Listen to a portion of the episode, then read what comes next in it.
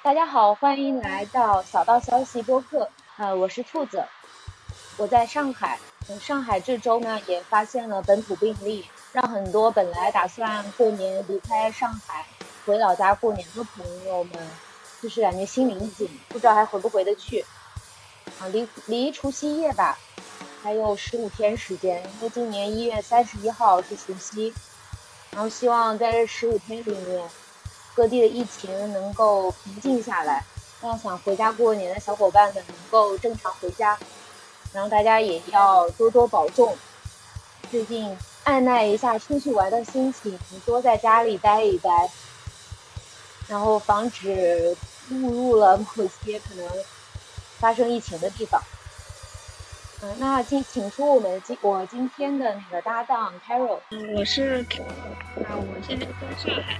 啊，上海这周的天气给我的感觉就是特别冷。听众朋友们的天气好吗？我我好像在朋友圈里面看有人是去三亚去团建，我看的特别羡慕。那今天有请出我们今天的嘉宾刘源老师。哦，大家好，我是刘源，一个来自于五八同城，然后质量效益部，在这边是做负责测试架构，然后也是我们今天分享的嘉宾。我在去年的十二月份的深圳站给大家做了一个有关数据安全与风控解决方案的测试实践与思考的分享。这个是源于我们内部的一个啊安全风控类的项目，主要是用来保障啊我们的核心的用户数据，还有企业的一些内容数据不被第三方进行这种恶意的抓取。我看到你很多地方的网名都叫 iMath 六零是吧？啊，对，是的。这个有什么来头吗？啊，呃，iMath 的这个东西是我最早的时候非常呃喜欢数学。然后基本上就是全靠数学在吃了这么多对吃了这么多年的饭。然后六零的话也是我的嗯对自己的一个勉励，就是我如果能以六十分的方式去通过，然后永远是保持一个六十分的心态，就是无论我做到什么程度了，也就是六十分，还有很多四十分可以去努力的地方。哇，你这个这么短短的一个名字蕴含了这么多东西，就是我一听到数学好的人，就是投去。崇拜和羡慕的目光，毕竟我大一的时候高数挂了两个学期。啊，没有没有，我的数学仅仅限于应用，然后我和那些呃那些学那个基础理论数学的同学没有办法比。呃，但是你专业不是数学是吧？我学的是我本科学的是微电子，叫 IC 设计啊，基本上跟数学物理打了四年交道。哎，那这个专业好像跟你现在从事的。就后面的那个测试开发这些的，听起来关系不是很大哦。啊，因为本大学学的是硬件，然后当时毕业的时候，嗯，啊，硬件这个行业跟软件行业相比没有没有可比性，被按在地上摩擦。然后当时也觉得留校读研或继续读博，可能六到十年之后也不知道自己到时出来能怎么样。然后所以就啊，先先工作吧，工作看看能不能找到自己喜欢那个方向，再继续深入下去。然后所以选了软件。那你刚开始的时候是直接就做了测试、测试开发方向的，还是其实先做的开发？我先做的开发，我是由最开始去写嵌入式的驱动，然后去写软件的这种 SDK。哎，你到现在为止，其实你的那个职位名来说，还是算是开发是吗？还是就是测试开发？因为我主要是做这种 SDK 类的，然后还有研发效能类的工具平台，但是这几家公司都把这部分划到了测试序列，而没有划到开发序列里，所以我现在属于很尴尬的一个位置，这是在测试的这个里面去做一些研发的事情，然后在研发里面又做了一些质量保证的事情。今年那深圳的 MTSA 大会上，你分享的是那个数据安全与风控解决方案的测试实践与思考嘛？先给我们说一下那个一直在说安全。那安全的定义到底是是什么？什么是安全？啊，其实限定在我们的这个特定场景下面，其实安全是产品的一个属性。然后它的目标其实是来保护我们产品里面有关信息资产的三个呃三个核心性，包括我们的说所说的这种保密性，然后还有它的可用性。然后其实就是我们那个时候说到的，一说安全嘛，然后肯定是有一个目标。然后其实，在业内达成共识的是一个所谓的 CIA 三角，然后就包括我们常说的那些保密性、完整性啊和可用性啊这三个核心的目标。然后其实我们在做的后面的那些，无论是啊，我们做的那些 SDK，然后它其实都是技术保障手段里的一部分。其实我们做的其实是偏向于手段中的第二道，就是基于安全的技术体系架构来做的。然后还有本身就从整个的 App 的源头出发，它就不依赖于任何的这种 Web 系统，它自身的去做一些产安全的产品设计。然后还有我们会有独立的这种风控啊，或者说那种审计部门，然后来去做审计。然后这三道，然后这三种的手段，然后来去保证我们刚才说到那安全的 CI 的目标。然后再结合这个里面，然后来去总结提炼出了一些方法论。然后我们现在比较业内认可的就是所谓的安全架构的五 A 方法论，就从我们的五个核心的呃逻辑呃要素里面，然后来提炼出来，包括我们说到的身份认证，然后授权、访问控制，然后可审计，然后资产保护。所以我们基本上接手到的那些安全类项目，然后或者无论是你去做它的开发，然后你还对它进行评估，基本上都是围绕着这个目标，然后手段，然后还有方法论来去指导你具体的实践的。呃，刚刚你说到的目标还有方法论，类似一个就是安全嗯安全类的项目，它的一个需求指导嘛。其他的那种项目在对在测试的时候，可能都有很明确细节的那种需求文档或者需求说明或者产品设计文档嘛。然后我也比较好奇，那像安全类的平台，它是不是没有正式的这种所谓的产品设计或者需求文档的？啊，就以我们这边为例，就是我们不像业务的产品，它会有专职的产品经理，然后我们的产品经理其实更多的是由技术架构师，然后来兼职来去做的，所以说是由整个这种类似于技术产品，然后技术产品又很难是有这种专职的人员来去做，比如说纯做业务的人员去写这部分的需求文档，他说不明白，然后所以基本上就由开发主导，也就是说由技术主导的一一类。啊，技术类的项目或者技术类的产品，这个很像现在，比如说大家如果要接触到数据的话，就是有一部分的数据分析师，然后他会去兼职做数据产品，然后来去做他们整个无论是公司内部的数据产品，还是说那种商用的数据产品。像像刘伟老师，你们的产品就是可能是技术的架构师，那你呃作为一个测试人员，怎么跟他们来交流？因为我们做了一些，就是我们我现实的工作中。就是有一些技术改造的需求，都是开发来主导的，因为开发写的那个文档嘛，一般都是一句话。那你们怎么来说？呃，他新做的一些，像你们做安全的，怎么来交流，或者怎么来把那个需求来丰富起来的？明白，因为我本身是从开发转转的这种侧开嘛，所以我其实一直有在写代码，然后开发的所有代码我都会去熟练的阅读，然后在这个里面会去大家会有讨论。所以其实做技就就跟做技术的人交流是很很简单的，就是如果你们的认知在一条线上，哪怕你比他的认知稍微浅一点，然后他也会很乐意的跟你去分享，跟你去交流，然后大家为的是一个目标。所以说，比如说你有一些文档类的性质，最开始大家不爱去写接口文档，说你我的我的所有的呃接口文档的注释全部都在我的代码里面，然后我可以反向的基于 Spark 文呃基于 Spark 的插件去生成，然后你看看吧，你说需要我补什么，那我来给你补。其实也是一一次就是大家的一个碰撞，他到底看就是他第一看你，你要不你会不会去看？第二你看了你到底就是我写什么你看什么？还是说你能从这里面发现一些我考虑不周的地方？然后如果大家可以在一条认知线上面，那其实大家合作起来会非常的舒服。所以说我觉得这种前提，而不是说由于我是测试我在要求你怎么怎么着，而是说我们都是为了保证这个事情，我们就在一条船上的，我们就一直跟摄像头骂着。那么谁大家做好了，就是一荣俱荣、一损俱损的事情。有了这个共同的认知之后，然后又能彼此证明啊，我们都是可以互相成就对方的。那么这件事其实是相对比较容易的。那那个关于安全方面的话，它基本上会有三种，是有信息安全、网络安全和数据安全。那那这三者之间，那个刘源老师帮我们说一说，它各自大概的定义是什么？他们之间有没有什么？其实它是，其实它是整个的一个发展历程。其实我们最开始讲的信息安全就是以信息为主，那个时候更多是以信息管理，比如说我整个的流程规范等等这方面，然后来去来去做安全的事情。然后后面其实到了网络安全那边，主要是针对网络空间，比如说我们说常说到那个 DDoS，然后我们常说到的等等的那个呃色客注入，就这方面的事情继续发展，就发展到现在，就是我们国，既然我们现在已经开始立这个三法，然后落地也实施了。然后数安、网安，然后个保，个保之后，其实大家就非常去关心个人的用户的隐私数据，然后围绕到数据这个层面，然后无论是呃用户的数据，还是说整个企业的内容的一些数据，然后那么黑产它是真正拿到这些东西却可以去变现的，然后所以就是经过这么一个时间范围之后，其实这三者之间彼此之间都有关联，也是一个随着时代进步的一个产物。就是说在信安时代也有网络安全和数据安全的事情，只是那个时候大家的侧重点不同，然后随着整个时代的进步，或者说大家。的关心的点发生了变化，然后也就是所谓的我们这个时代其实是以数据安全为主，嗯可能再往后还会有其他的东西。现在也是因为我们那个数据已经积累到一定程度了，是不是？对，然后就是最开始大家认为数据只是生产完之后存在那，看到看不到它的价值，但是随着现在大家从这数据里面挖出了很多的价值，那么它的已经跟过去不一样了。那我认为我把这些数据拿过来。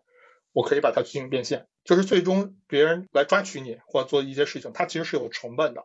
他做这件事情，他一定是要有收益的，他会去做这件事情。嗯，那当时这个项目有什么样的启动背景呢？有啊，就是我们这边本身是有一个呃呃，就是那个内容类的一一条业务，然后发现，在那个就是非节假日的时候，这种流量激增，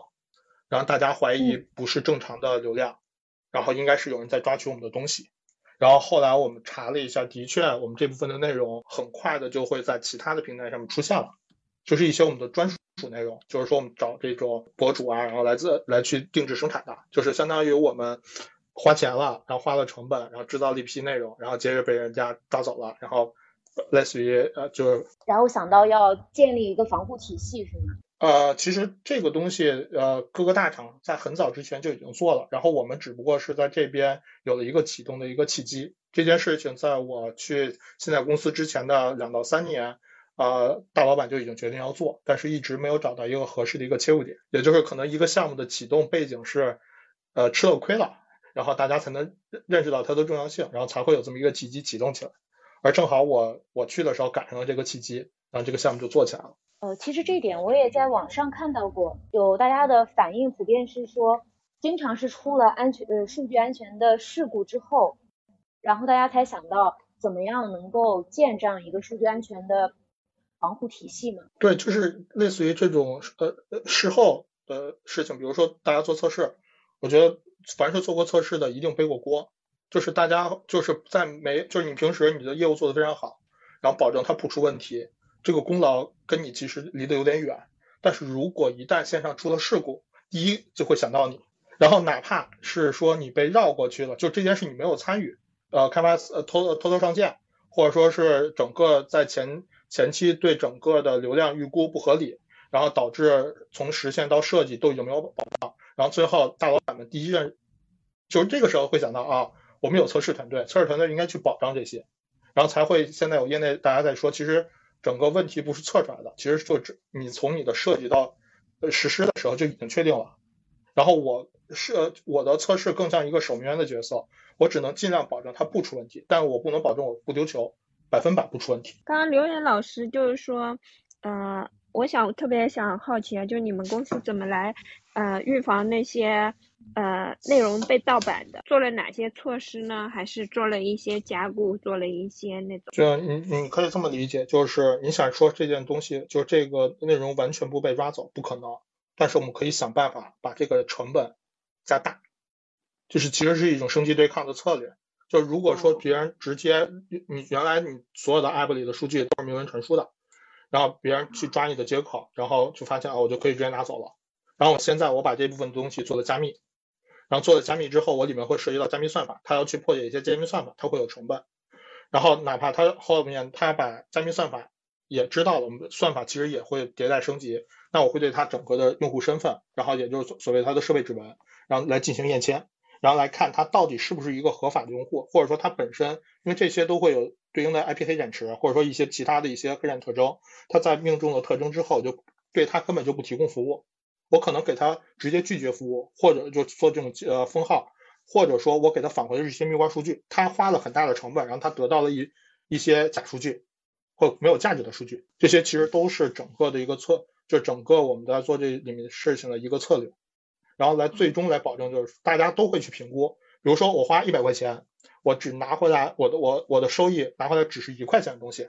那这件事情，然后我再花大量的时间在投入里面，发现我没有，那好，这件事我不做了。嗯，就是通过嗯，应该是算法的升级，还有一些就是说来用机器学习来确定哪些用户是合法用户这种。呃，不一定非要上算法，可能算法是一个补充，就算机器学习上大数据是一种补充。其实你前期可以完全通过那种配置性的东西来去做，比如说你的，比如说举个例子，你的 header 头里面会有你的一些信息。然后举个例子，你用的是安卓手机，然后你有安卓的操作系统，然后安卓的手机的那些呃硬件信息，比如说你是一个华为，然后你的操作系统是一个小呃，比如说是一个 iOS 的操作系统的标记，那个完全就肯定是不对嘛。或者说你是一个华为的手机，但是你的操作系统已经超过你所支持的那个操作系统版本了，上线了，那可能也是有问题。然后还有你整体的一个访问的一个频率。正常正常用户访问频率，它肯定是在一个阈值区间内的。你如果是那种特别快速的高频访问，或者说你的这个设备频繁的在换 IP 访问，乃至于你在用一些海外，就是明显就是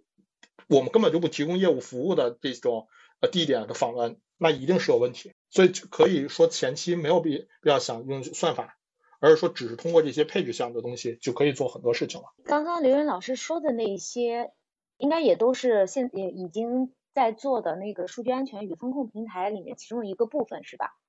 对，一部分的呃呃一部分的功能吧，然后也都通过对外对业务线做了整个的一个提供。这个地方我正好想了解一下，这个项目建立起来的一个直接的背景，是因为内容被盗取。那这个数据安全平台在建立起来的时候，是以保这个防止内容被盗版为主。有没有做一些其他方面的功能的扩展？这种一般是怎么评估？哪些方面需要被保护呢？啊，明白。其实你说，首先我们要防止数据被抓取，那么它其实里面会有几个核心功能，包括我们说到数据加解密，然后接着就是有些业务它现在没有被抓取，然后那么我们可能对它进行监控，就我看它请求流量里面是否会有一些异常的设备，就异常的一些特征，然后我们可以提前去做预防。然后接下来就是因为本身进接呃就是接入了加呃加解密之后，那么如果一旦这部分功能失效了，那么它其实会对业务造成呃造造成影响。那么我们肯定会有配套的这种降级的策略。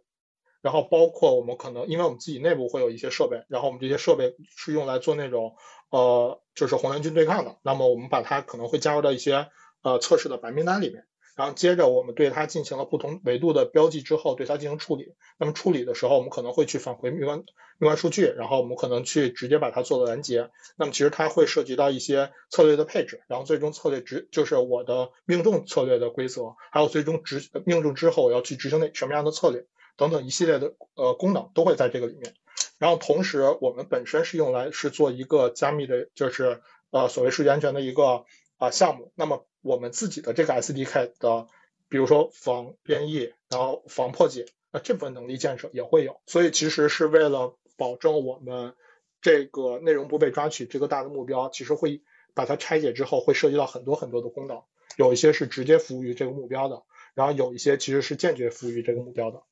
然后有些是直接服务于这条业务线，其实也是一种通用能力去服务于其他的业务线。刚刚听下来，那相当于其实可能给各个业务线。有一个大的，相当于一个监控系统一样，先是去做一个监控，然后再做一个通过这个监控来进行一个判别，比如哪一些出现了异常的情况要进行嗯安全防护，然后还有就是可能还有一个监测，就是如果以为是有异常的情况，实际上最后判别下来其实不是，然后就会对它进行降级。那你们这个是已经覆盖了整个公司内各个业务系统吧？还是说有些业务系统其实没有那么重要，也是不做这种安全防护的。哦，我们会把这个选择权交给业务方，因为原因是这样，就是业务在前，我们的工具建设在后，所以我们其实是要去兼顾各种业务形态，然后还有它各种的实验方式的，然后包括它可以去选择，比如说它对核心接口进进行加密，也进行监控，然后对呃次核心接口只目前只先接入。呃，监控，然后很多一些边缘接口，它可以根本就不接入，然后这部分的选择权一定是交付给业务方的，因为这样才能合作，业务方才允许你把你的这部分的 SDK 接入进去，然后包括整个的后面，你在接入前，你会对它进行整个的功能性的测试，然后然后包括对它的性能损耗的一个评估，然后这个评估的标准也是双方界定好的，然后对方在拿到你的评估标准之后，然后你的实际结果，他们在接入前自己也会复测，然后也会来去看到它对于他们真实的业务场景会有多大的影响。那所以做一个数据安全平台的话，就是里面牵扯到的各种角色，还有各个部门的人是非常多的，感觉整体整个项目是很庞大的。那大家之间是怎么做到就是比较好的沟通的呢？特别是可能有时候安全部门认为说，安全项目部认为说应该去做的东西，也许业务那边是觉得这个有可能会影响业务，其实是不希望这样做的，会有这样的情况吗？就是不要怕吵架，其实吵就是吵架或争论，其实也是沟通方式的一种，其实也是大家在拉平认知的一其中的一种方式，只是看起来比较激烈，然后也只是在此时此景的那个场景下面，会下其实大家还是相对比较 peace 的。然后同时，如果这个问题在这个层级解决不了的话，就把这个问题往上去上报，一定最终会有在某一个层级去把这问题确定下来的。戴老师，我想问，你们有被业务使用方有打回来的那个吗？有有的，比如说我们最开始，我们最开始，呃，因为我们这边会有自己内部的这种呃 RTP 的框架，然后呢，同样有的业务方他在自己去使用 Spring Boot。然后我们其实最早对 Spring 就是我们对自己内部的呃 RTP 框架的兼容会做的比较好。然后当然对像比如说像 Spring Boot，我们最也也是第一次接触，就去做这种的 Spring Boot 呃 Starter。然后大家又在 Spring Boot 里面的各各种用法也千奇百怪的，我们只做了主流的兼容，但是正好命中它一个比较稀奇古怪的用法，然后这部分的就没有去做，然后导致这个功能到业务方那边不可用，然后就被直接打回了。然后我们其实也在这里面吸收了。很多的一个教训，就在包包括补充我们自己的这些呃用力的一个适配场景，包括自开发自己去做自测，然后测试在上面去补充用力，然后去补充场景，然后包括我们之前的性能评测试评估，不是每个版本都做，只在大版本做，然后后来发现，在某一个小版本里面由于没有做，然后导致接入业务方之后，整个的业务那边的 CPU 内存使用飙升，由于我们这边问题导致的。所以我们后来就会把这种性能测试评估做成一个常态化的，就是凡是对业务方做交付的版本，对外做交付的版本，一定会去过性能测试。那你刚刚说了，就是原来的那个，嗯，测试的一些行为啊什么？那你们现在这个平台的迭代是怎么样子的？是多长时间一个迭代？因为我接触到我们这边，如果是 APP 的话，他们现在说两周一个迭代，就很多内容。明白。我们是这样，因为我们是凡是这种移动端的 SDK 都会跟着 App 的发版版本去走。然后我们这边手上会有两个核心 App，然后我们就这两个版这个两个 App 其实它之间是有一周的一个时间差的，所以我们会比如说这个版本需求，我们发版两个版本发版周期都是以三周为例，所以我们会先去把功能按照整个的一个次日排期，然后去评估出来，然后来去看能最近跟上哪个版本。然后来去做，并不会去卡的那么严格，更多的是一种搭车的性质，就是说我的功能规划完了之后，比如说我能赶到下个版本发布，那么我就跟下个版本，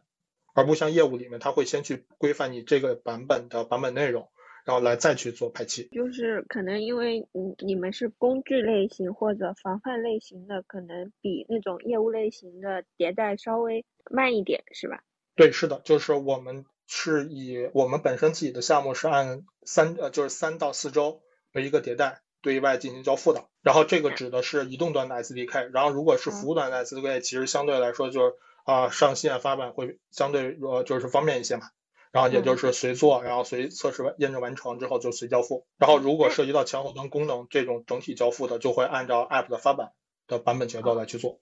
啊，那你们刚刚你刚刚说就是你们大概的是三周一个迭代，那嗯，测试同学是什么时候介入呢？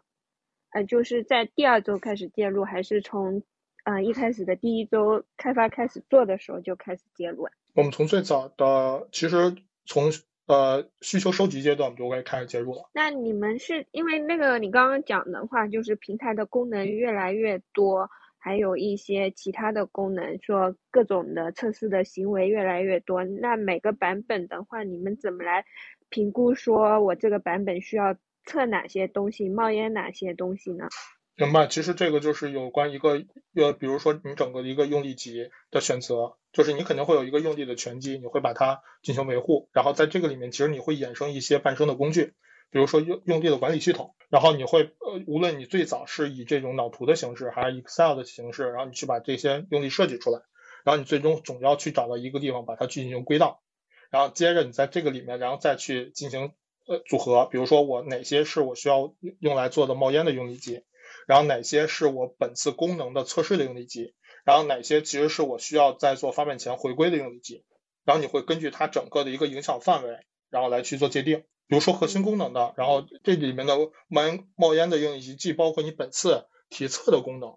的核心，也包括你本身就一定要保证它没有问题的核心，作为它的冒烟的用地集。然后你的功能应用地集其实就跟你本次需求完全相关了。然后再往后就是你的回归用地，也就是你本次功能是完全新增的，还是说是在某一个版本上进行了迭代？那么迭代之后，那么这些方法之间调用，基于这些方法调用关系，然后去筛选出有关你的一些对应的回归用地集。然后再往后还有就是你每之前你肯定会有一些啊，比如说线上问题，你会发现问题，那么它肯定也会有一个对应的一个用力的一个标记，那么也会在回归阶段去把凡是这这种之前发现过线上问题的。用力也进行回归。听下来就是说，如果呃功能越多，它的用力级越多，那因为每个版本的时间是有限的话，怎么来做这个用力的删减或者提取？首先你要进行，你要对你的整个的从需求出发，你对需求进行风险分析，就是你你的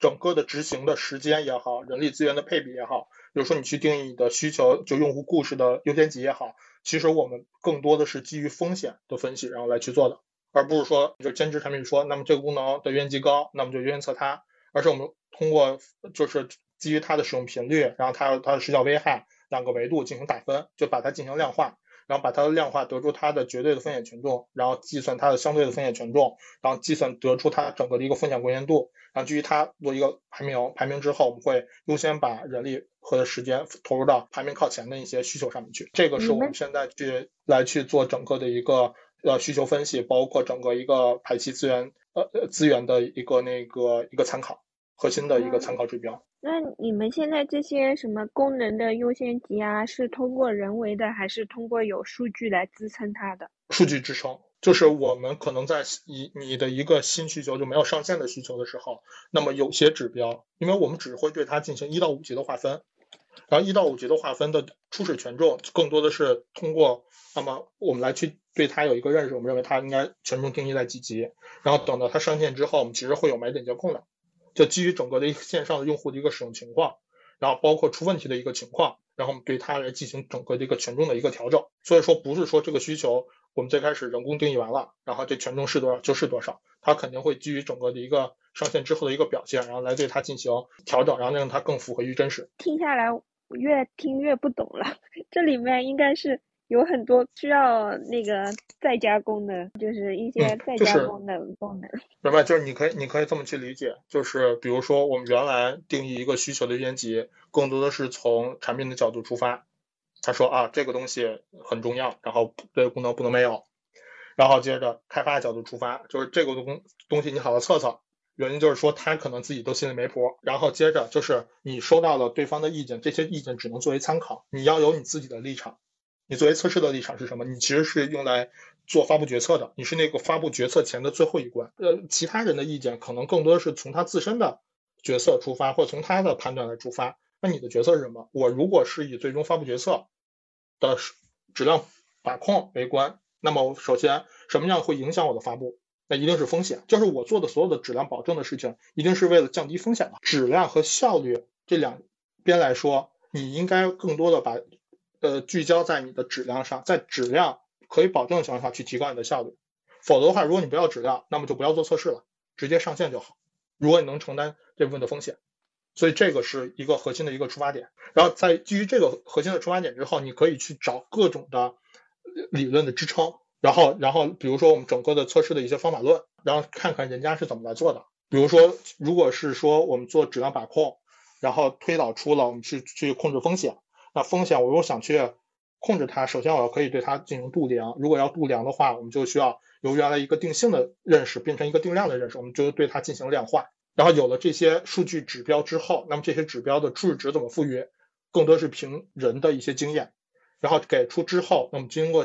上线之后，它可能会因为用户到底是什么，我们不清楚，就跟做 A/B 实验一样。然后，那么最后根据真实的实验结果，就是用户使用情况，来对你之前的这些值进行调权重进行调整。有些可能就是你的认知偏差导致的。比如说，我是用左手，那我可能整个的操作习惯左边我就很方便。那但是大部分人都是用右手，那就是我属于自己的一个认知偏差。那么最终就尊重就好了，就是去尊重这些客观的数据啊，这是我的看法。刚刚听你说下来，觉得做这种数安平台的测试的话，测试本身它的方法论还有。自己的立场会更强、更坚定一些，就是相对于业务测试，它其实是跟这个需求上限的优先级，还有功能的优先级，还是有一定的强关联的嘛。如果有一些功能可能更更重要的，那肯定还是要优先测这个。但是数安平台这样听下来的话，测试是有一套自己的标准来判断，说到底什么样的优先级会更高一点。而不是强依赖于，不管是兼职产品也好，或者是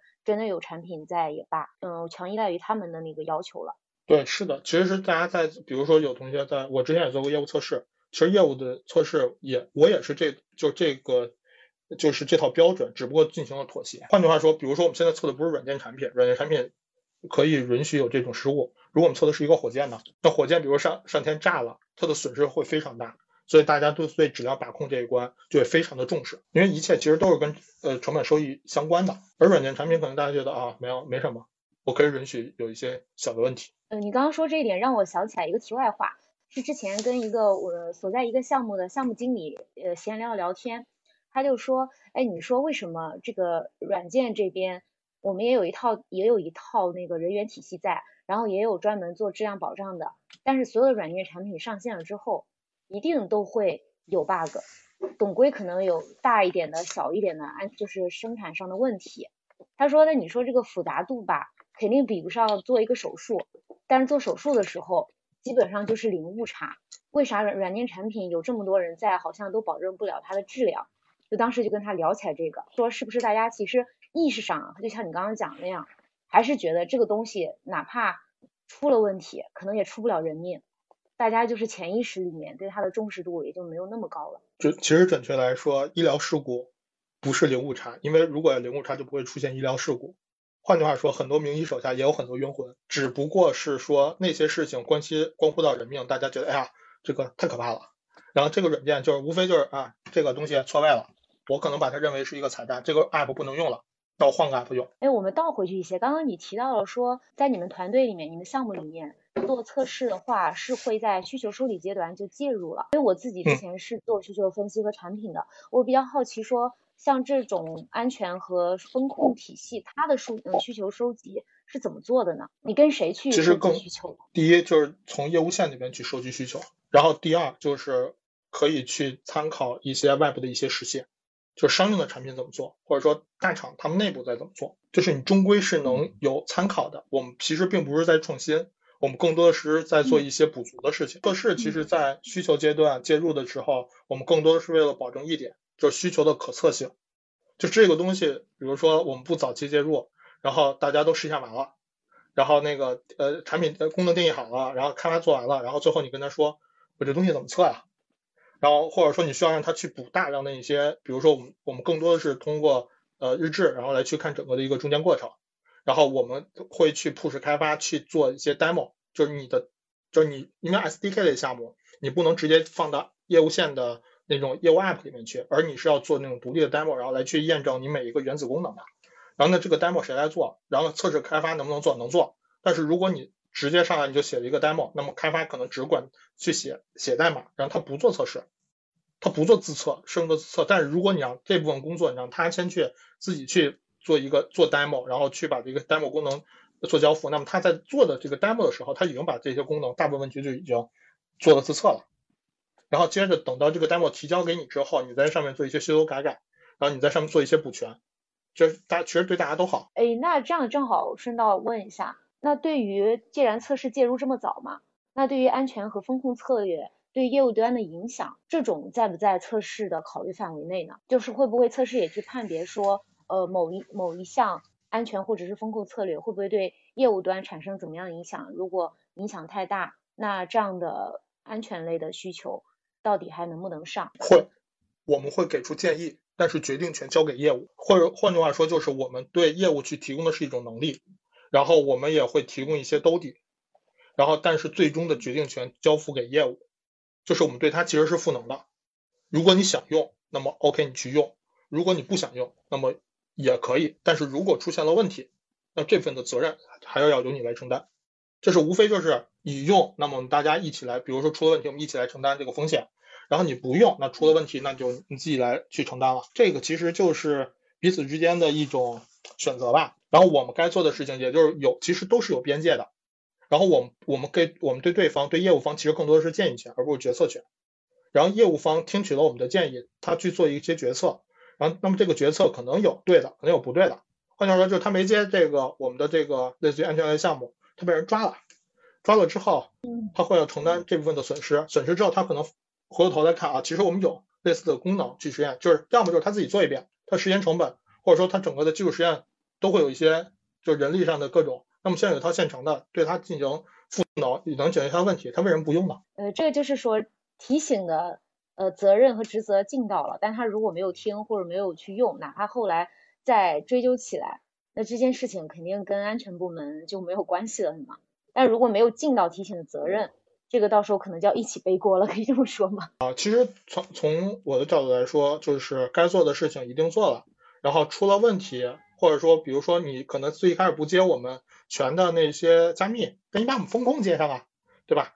接了风控之后，如果发现了一些异常，我们排查说，哎，这些可能真是异常，那么再马上去把加密再接上，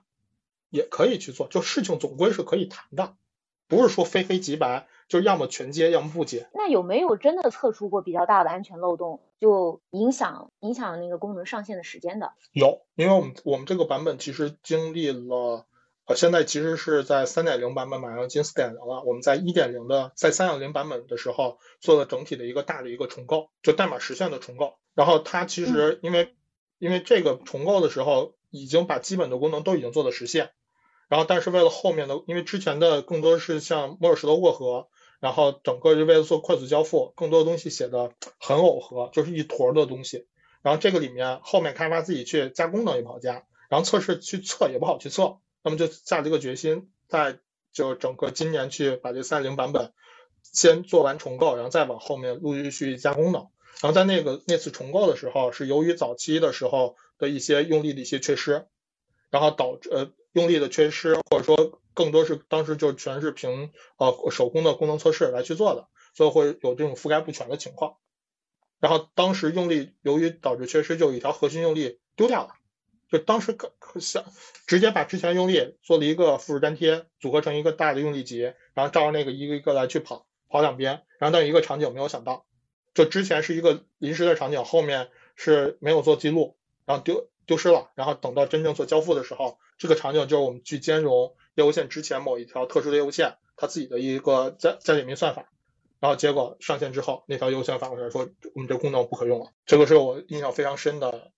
一个 case。那最后这个 后面是怎么解决的呢？后面先把这个问题承担下来，主要责任就在我们这边，然后接着去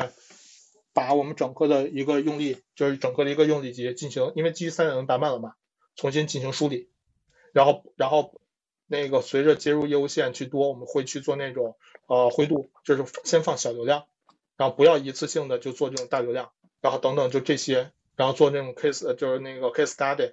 的复盘，然后我们会把就无论是做这种 code 呃就是 code review，还是说对我们的用力去做 review，这些事情都会去做。其实就是说从流程上，然后工具上，然后尤其是人上，因为我们这个项目最开始做，大家经验都不就也都不是很很熟练，然后接着。随着整个项目的迭代，人是越来越熟，然后同时我们也会去参考外部的一些实现，然后整个业务线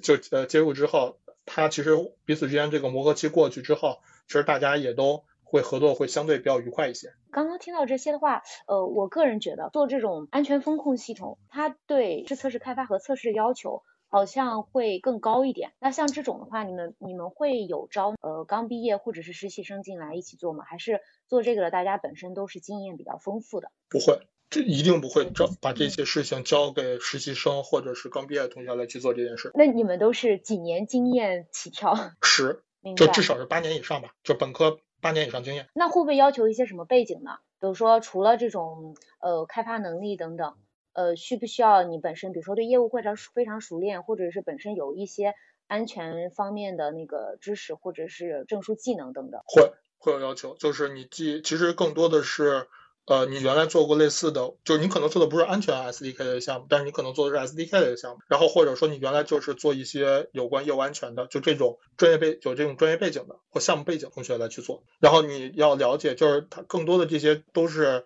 啊架构师或者一些资深呃工程呃就是工程师来做这件事，就无论是开发那边，然后还是测试这边都是。呃，然后大家如果那个想要获取刘源老师在今年大会上分享的。数据安全与风控解决方案的测试实践与思考的 PPT 的话，可以加我发在直播间的这个微信号，然后可以给大家分享一下刘源老师当时在做演讲时完整的一个 PPT。哎，那刘岩老师给我们说一下，我们现在整个数据安全领域它的整个现状和挑战是什么？其实我觉得我对测试现在的一个挑战的认识会比这个数据安全可能认识的会更深入一些。那可以说一下就是测试方面的吧？测试我觉得。以我以我的感觉就是，呃，其实现在呃测试这边的对技能的要求、能力要求会越来越高，然后但是测试本身的大家的固有认知还没有改变，就认为认为测试什么人都可以做，然后那个测试的天花板相对于开发和相对于产品来说还是相对比较低的，然后很多比如说我认识的很多做到测试架构师的人都会去转转型去做研发效能，无论是研发效能的。呃，架构师还是说研发效能的技术经理，都会去所谓的选择性的逃离测试这个领域。哦，那这个逃离就你自己来看，它是有一些很直接、很直接、很表面的原因，比如收入明显会高很多。收入会高很多。我我说的很直白，就是你你有能研发能力，我有研发能力，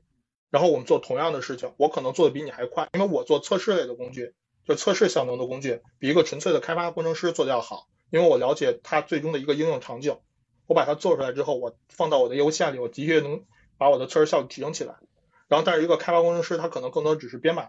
更熟悉一些。然后，但这个东西怎么落地、怎么用，他可能并不比我了解。但是我们的薪资收入真的会有差别。呃，我能问一下，这个你说的差别是，比如说你所了解的同集团内，还是说整个市场里面？一个中位数，每因为每年就是一个中位数的一个水平。那所造成这种对于测试方面，它很直接的一点就是收入上会低一点。你你觉得是出于什么样的原因呢？产出的价值，对，就是其实市场的价格是非常公平合理的，它可能在短时间之内会有虚高或虚低的情况，但是你把时间轴拉长之后，它是相对公平的。那么你之所以是有这个价格，那是因为你对你产出的价值，或者说大家。无论是你真实的、实际的产出，大家对你的认知的产出。但是其实数呃质量这个事情，确实是非常重要的呀。就如果就算是做出来一个东西，它的质量是不过关的，那其实上线之后也还是不行，也是出各种生产事故，一样会造成损失的。那那就是大部分公司可能还是觉得，要么不需要有专人来做这项事情，要么就是觉得说可能质量的质量的价值还是没有直接产出一个产品的价值更高。所以才会导致这样的局面嘛？对，换句话说，这个产就是说我做出一个产品，然后它到底能不能前期就是它过去那个冷启动阶段都不一定。然后那么我，比如说我就拿一百万来做这件事儿，我是不是应该把它更多的投入到产品和研发上？因为你你的一个好的一个产品的设计，包括你非常就是你的开发习惯非常好，你会去考虑很多测试的事情，包括我们这个项目的系统架构师，他考虑就非常的全面，他会考虑这个方案是否合理。然后它是否可测试，然后它是否可以保证整体的性能？所以说，一个好的就是真正一个好的系统架构师，他并不是只关注于它的技术层面，他也会关注于它的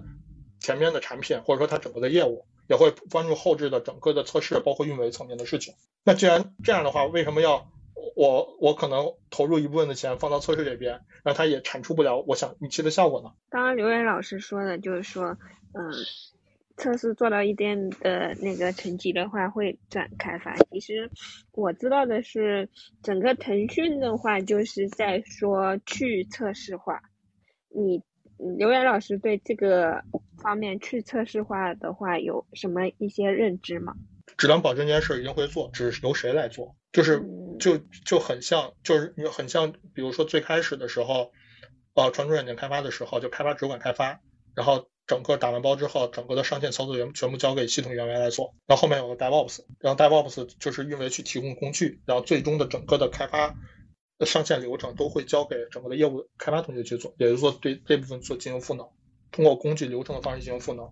然后测试其实也会在做，也会做这件事儿，包括比如说我们现在功能测试这种验证，是否非是需要这种做社交的同学来做？比如说我们整个的流程非常好了，那这种点点点能不能由外包来做？因为我知道很多大厂现在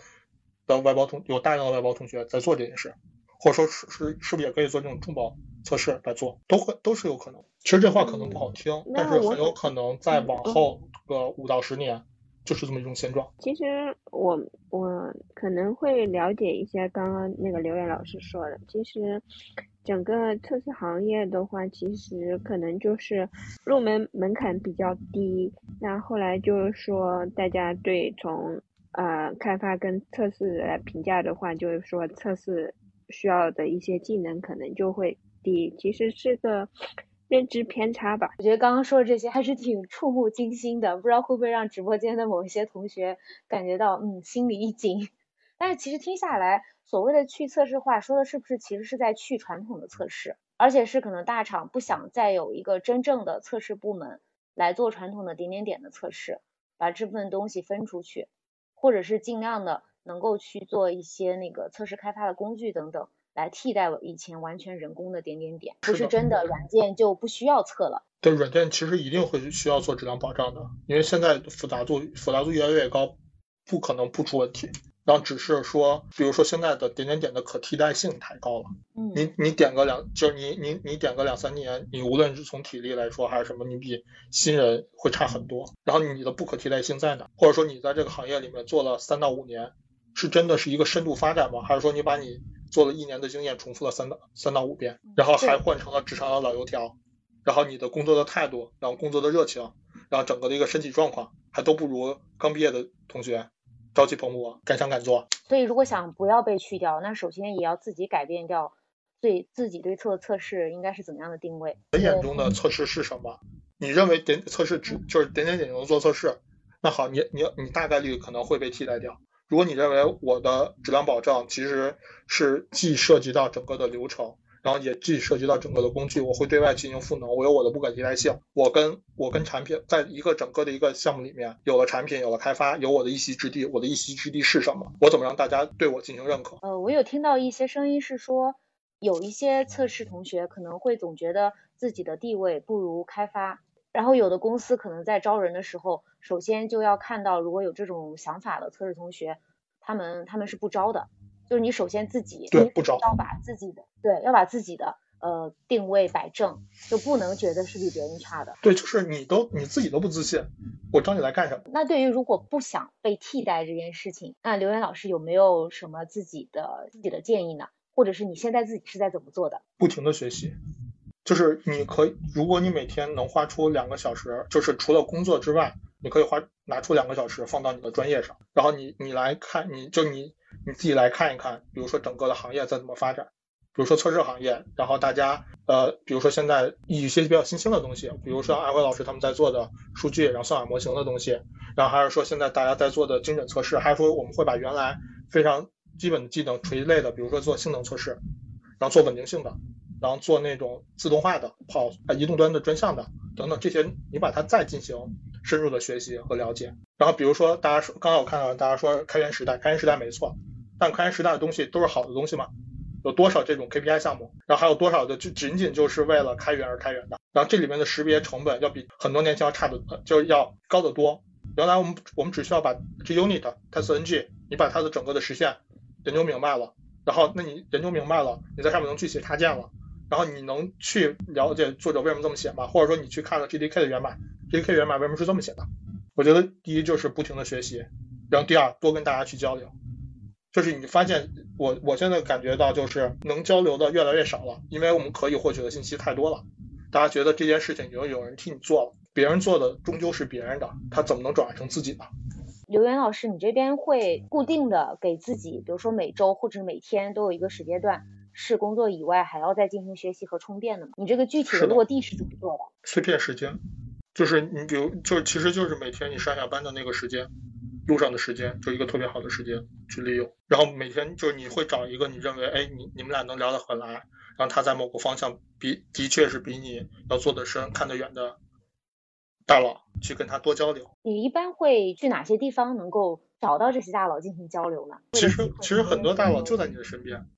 你你所处的那个，就是你与其去外面一个大环境去找，其实大家彼此都不认识，人家更多的是在跟你客套。如果能加个微信，然后客套两句，也就客套了。但是深入的交流，其实从你身边的人去找。然后第二就去看各种的那些经典，就是那些经典的一些书，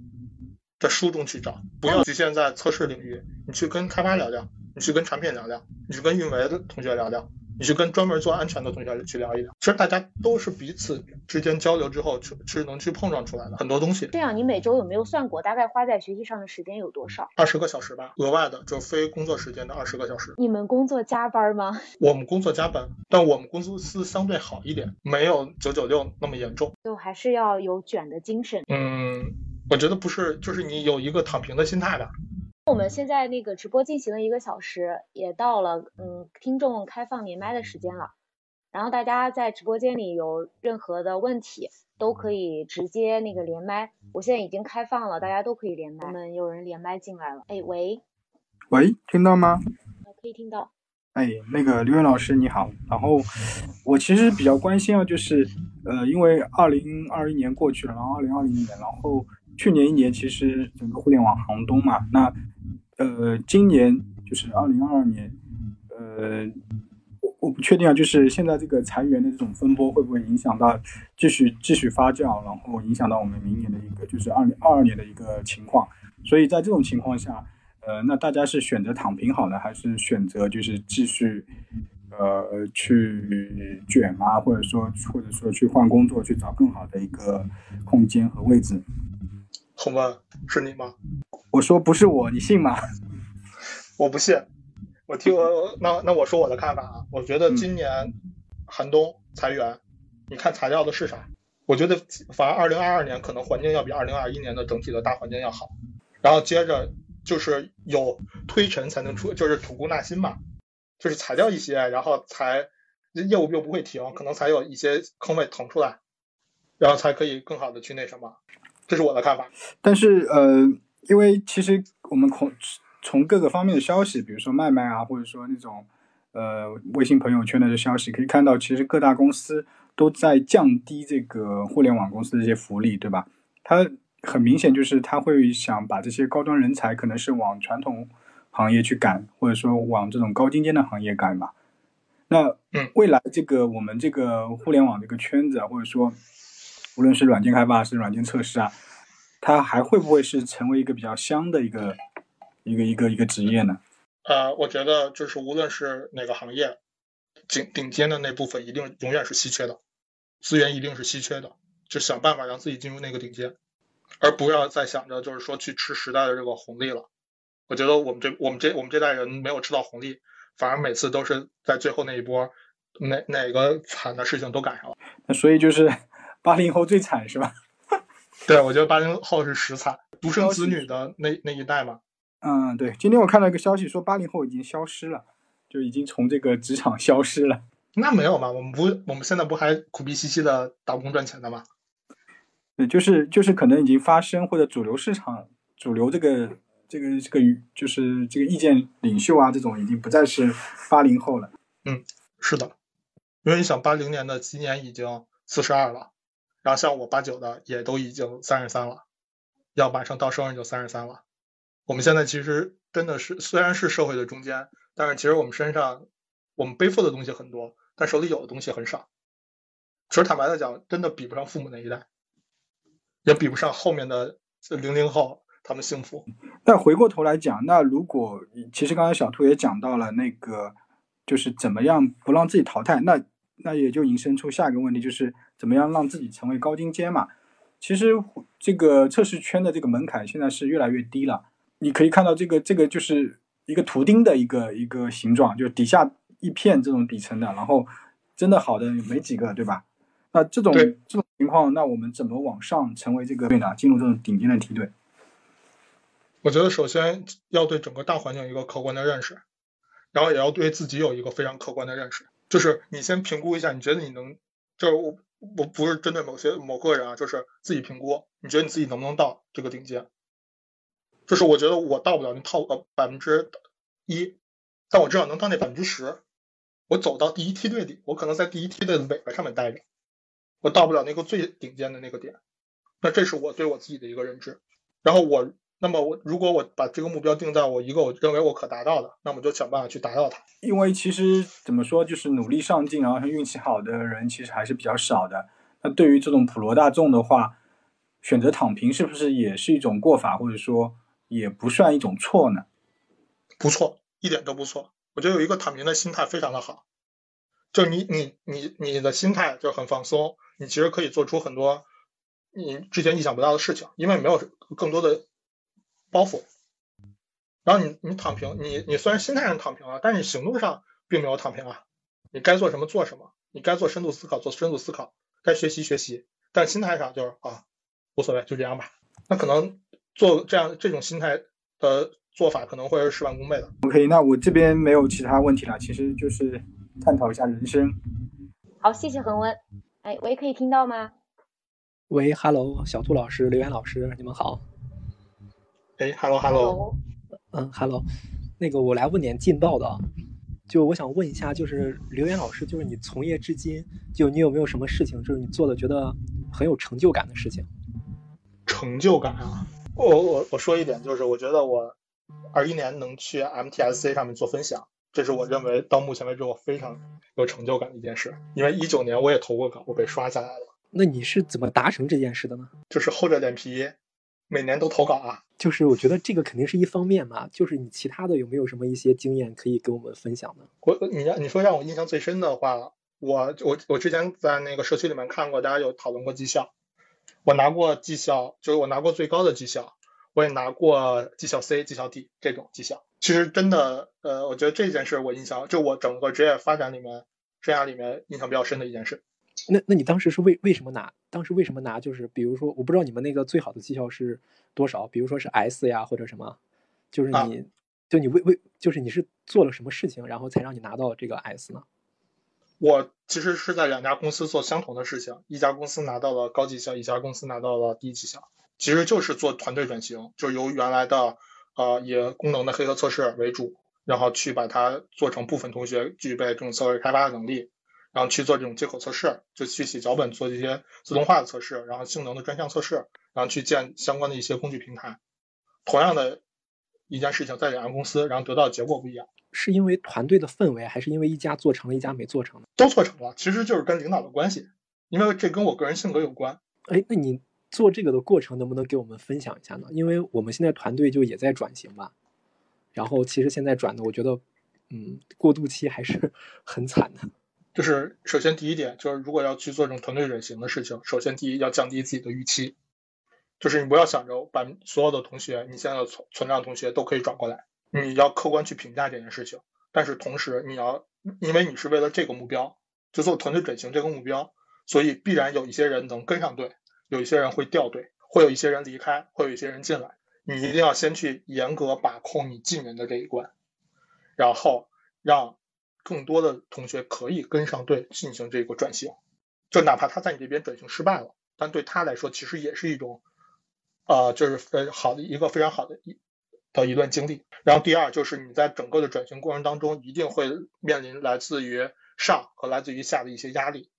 如果你是第一次做这件事情的时候，你要顶住这个压力，因为这个压力你很难去跟任何人去说，因为对上来说就是你说我要转型，我会给你一些什么指标一些提升，但你在做的过程当中可能前期反而各种指标在下降。然后对下来说就是我们现在其实已经过得很舒服了，你让我做这件事情转型这件事情，我自身要先痛苦，但收益是什么其实我并不知道。所以这件事情如果你认定了要去做，那么就坚持下去。然后第三就是等到你把这件事情做成之后，你到底要求的是什么？你是要求的一个，比如说高绩效、高收入、高收益，还是说你是说我要把这件事情做成，然后这件事情做成之后，我自己带来我自己的一个成就感？哎，那你当时就是，就是你做的这个过程中有没有什么一些就是指标可以去衡量这件事呢？有，就是你比如说我们做，比如举个例子，就是你说我们在做测试，我们测试会有测试的一个呃吞吐率，就是比如说我原来，比如我按周围维度进行统计，我原来只能测多少多少个需求或多少多少工时的需求，就开发的工时的需求。那么经过这些之后，我的时间下面降低了，然后我整个之前的一个线上的一个线上的一个问题，线上问题原来可能是不清的，造成一些事故，包括不同等级的事故发生的个数，然后影响了时长，造成了资损。然后还有就是我们会有很多的一些度量的一些指标，包括你做测试，你说我做我可能上面这些指标我不清楚，但我认为这件事情有价值，呃，外面人在做，外面人在推，那好，我先去做整个一些自动化框架的事情，就先去做一些呃定性的事情，然后我不需要马上去来去做定量，因为前期可能定量的数据效果其实并不好。然后你把这件事的 demo 做完之后，然后你给大家来去做演示，然后你开始真正。去把你的工具自己带着下面去落地，然后来产出一些效果、一些价值，然后来让大家去看，让大家会逐步对你有信任，然后会有认可。哎，你们公司有没有一些就是这方面就是好的指标？能不能方不方便分享？因为我们现在对这方面度量其实很缺少。明白？我说几个我常我我经常用的指标，就首先第一点，我建议你要是能从零做到一的事情，先去做这部分的事情，因为它真的非常好看出效果和成绩。比如说原来。我们公司没有做性能压测的平台，就性能测试可能就是呃 d e m e t e r demo 压一压，呃高压力了上不去了。然后或者原来这部分的东西是通过购买第三方的产品然后来去做的，然后这部分这些都是一些就可衡量的一些钱嘛。然后那么你把它做成自己内部实现，然后做替代，就降本增效里面的降本的部分，然后增效部分也有了。然后这个是一个，然后第二个就是你去关注一些就是业务，因为毕竟大家都在业务团队里面，就你的团队。里面去关注的就大的目标是什么？你把那个大的业务核心指标，比如说用户增长，然后整个的一个收益提升，然后那么这部分拆解到你的测试这个维度上面来说，你能做哪些支撑？你更好、更快的去把这些需求测试完成、交付，交付完成之后，对它线上不出事故，然后或者还是说你对整个的一个线上的一个质量做了进行了监控，然后监控之后，在整个用户反馈给你之前，你就已经提前发现了问题，然后进行了相关的一些预案，然后一些。呃，预警等等，我觉得这些都是就是我工作当中，然后领导比较认可的指标，然后也相对来说做完之后，呃，就是有效果的指标。好的，受益良多。刘源老师方便一会儿发微信吗？可以加一下吗？或者加到那个群里面，我们偷偷加一下。哦，我在我在我在群里，我在小道消息那个群里。哦，好的好的，好，谢谢刘源老师。啊，不客气。呃，谢谢这位听友同学，然后我们也有另一位同学在等着了，我先把他连进来。哎，可以听到吗？哦，喂，啊，小偷老师你好，然后刘源老师好。哎，hello hello。嗯，我听了一个直播，因为刘源老师在安全这块其实是做的比较。比较深嘛，我就想问一下，就是说在就是说在安全领域，就是说我们对于企业来说，哪几个安全其实是呃就是危害比较大的？啊，首先我我我安全项目也是来这家公司之后才开始真正做这种安全类的 SDK，然后我其实之前更多的是在做这种测试平台，然后还有就是公司其他这种业务型 SDK 的质量保证为主的。然后安全的话，其实我。我不发表，我不给看法，因为我做的其实很就是只是围绕着我们自己的业务特性，然后内部的一个技术产品，其实跟你刚才问到的就是有关整个呃整个行业的，然后其实偏差还是比较大的。我不是专业的这种渗透测试工程师。然后也不是专业的公司在那个安全部门哦，明白。是说个题外话，说刘源老师也在这个这个行业做了很多年，比较资深嘛。就是说你后面的一个职业规划是是是是呃是怎么样的？我现在找到了我的我能发挥价值的方向，我应该会去做研发效能。相关的东西为主，然后还要去做数据质量、做数据治理相关的事情。如果说做研发效能的话，就是说需要哪些技能，就是说去才能够去做这样一个事情？我觉得首先你要了解你的代码，就是开发能力是一定要有的，这个是基础，无论是多好或多差，这个一定是要有的。然后第二点就是你怎么去度量，就是就是无论你做什么，就是你一定要能去衡量出来，你做这件事到底能提供哪些真正的价值，是真正的价值，还是说一些看似美好的一些伪指标？就做指标可能很好做，划线嘛，就想办法把数据指标做起来。但它真正能提供价值吗？不一定。嗯，对。然后第二点就是你要找你自己喜欢的东西，哪怕你你是说我想我喜欢钱，然后我想去做那种高薪的做这种高薪的这种岗位也可以，或者说我就是喜欢做这件事，无论我是喜欢做测试，我还是去喜欢写代码，还是说我就喜欢做安全的渗透，都可以。就你总有一个驱动力吧。对，就要找到自己的呃那个兴趣呃兴趣所在。或者是自己的特长，是吧？对，是的。对，然后其实现在研发效能，其实很多公司也在做，就是可能说有很多公司其实是为了度量而度量，就是说可能说，就比如说打个比方，就是说说，比如说在呃去衡量就是开发的效率的时候，其实很多公司可能说用一周的。开发代码函数去作为它的一个衡量指标，你觉得像这样的度量有意义吗？没有意义。比如说做数据，就我原来，比如说你说有一个所谓的叫什么千行代码 bug bug 数，然后大家为了这个指标应该越低越好吧？那我原来可能我整个的代码会做不停的优化重构，然后那现在我为了把这个指标。降下来，那我是不是就把写很多无关的一些垃圾代码放进去？那这指标是降下来，但整个的整个代码质量或整个一个就是可读性，包括一些它的一些维护性，是不是变得非常差了？对，是的。所以说，就这种看似就是第一眼看似哎很就是很直观的指标，你想一想它背后会造成什么事情？或者说这些指标你仅仅是用来不是说用就是用来考核 KPI 的？仅仅是用作为一个参考。嗯，对。那刘源老师，你觉得就是说，如果说你去做研发效能的话，你觉得如果说从一个企业的角度去看，你会在整个的研发过程中，你会去从哪几个方面去度量？你觉得是呃对企业，然后对质量是最有帮助的，也能够去呃提升产品质量的一些。啊，一些方向嘛。我我要我纠正一下，我刚才说的，我其实更多的是研发效能里面一个测试角度。嗯。就是我更多，比如说我们现在的一些优秀的一些测试实践，然后其实既可以通过流程的方式去传导，也可以通过工具的形式，然后来去承载。我是说做这部分的事情。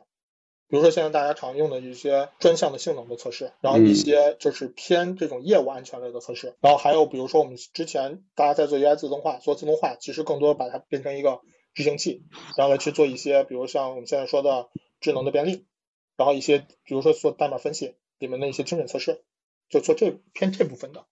然后你真正你说做整个，比如说整个的开发的框架，然后做一些脚手架等等等这些事情，其实不是我擅长的。我觉得这个我还是侧重于在质量这个领域下面去做一些效能的事情。然后这些东西这个领域里面，我现在看到的。无论是一些商用的工具，然后还有说是一些大厂实践，还有很多可优化的点吧。然后也我也不想浪费我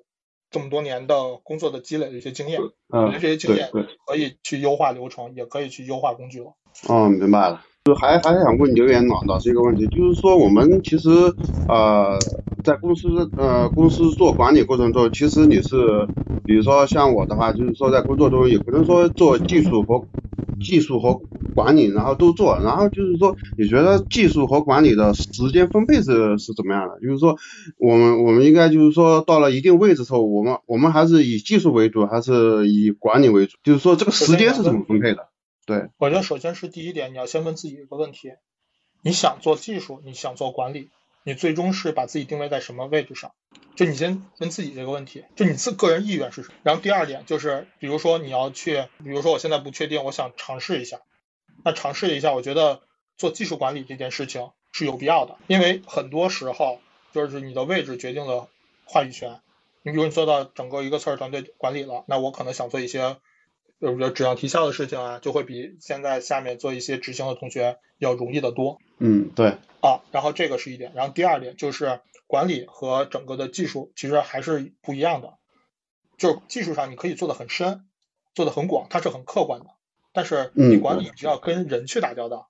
这个东西是一门学问。或者说它不是一门技术，它更多是一门艺术。嗯，对。但是但是有但是有很多时候，可能说由于自己的年龄已经到了，或者是到到了一定的位置后，你可能说会迫切的去放弃你的技术，然后去做管理，然后去像这样的情况下，你。应该怎么做？就是可能说你到了在公司当中，你也去做了很多年的从底层做上来，做了很多年的技术，你你这技术也特别厉害。但是呃，就是随着时间的发展，你肯定要去做管理嘛，可能说要去舍弃一些东呃一些一些东西嘛，对吧？我能理解是，就是我能理解放弃一些东西，但是我觉得不要放弃自己的专业，因为你做管理，你相当就是实践表明，你可能就是这个团队的天花板，就是这个团队的上限。如果你都放弃了专业了，那这个团队可能只会停滞不前，然后下面的优秀的人会离开。就是我觉得做到管理位置上的，应该是把一些相对呃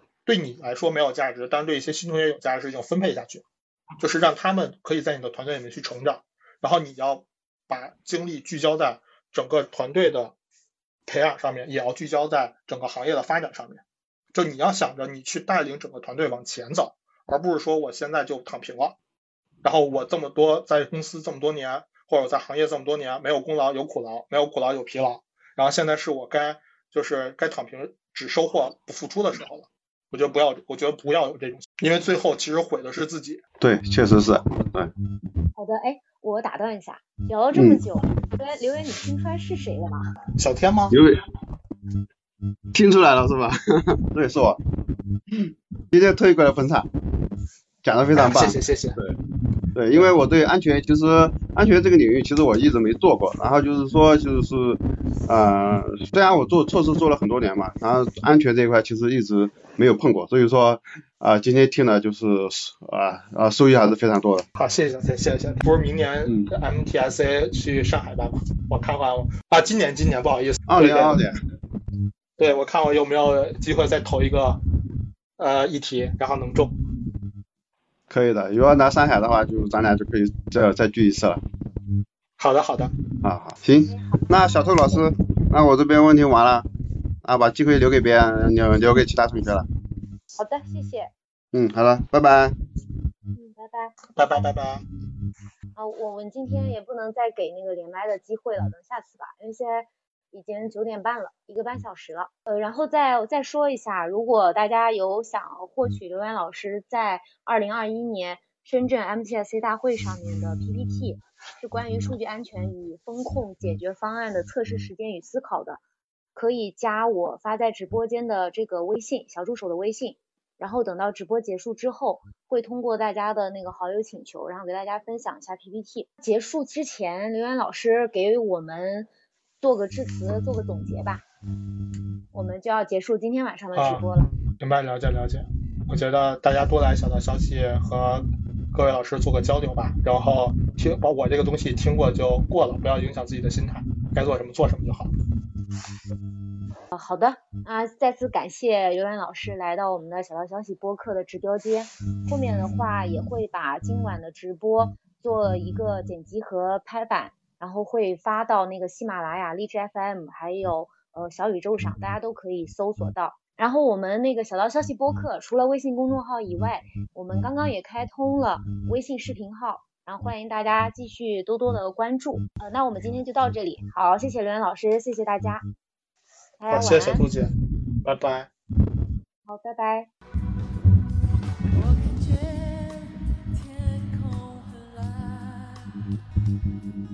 就像你在我身边的温暖，生命有太多遗憾，人越成长越觉得孤单，我很想飞。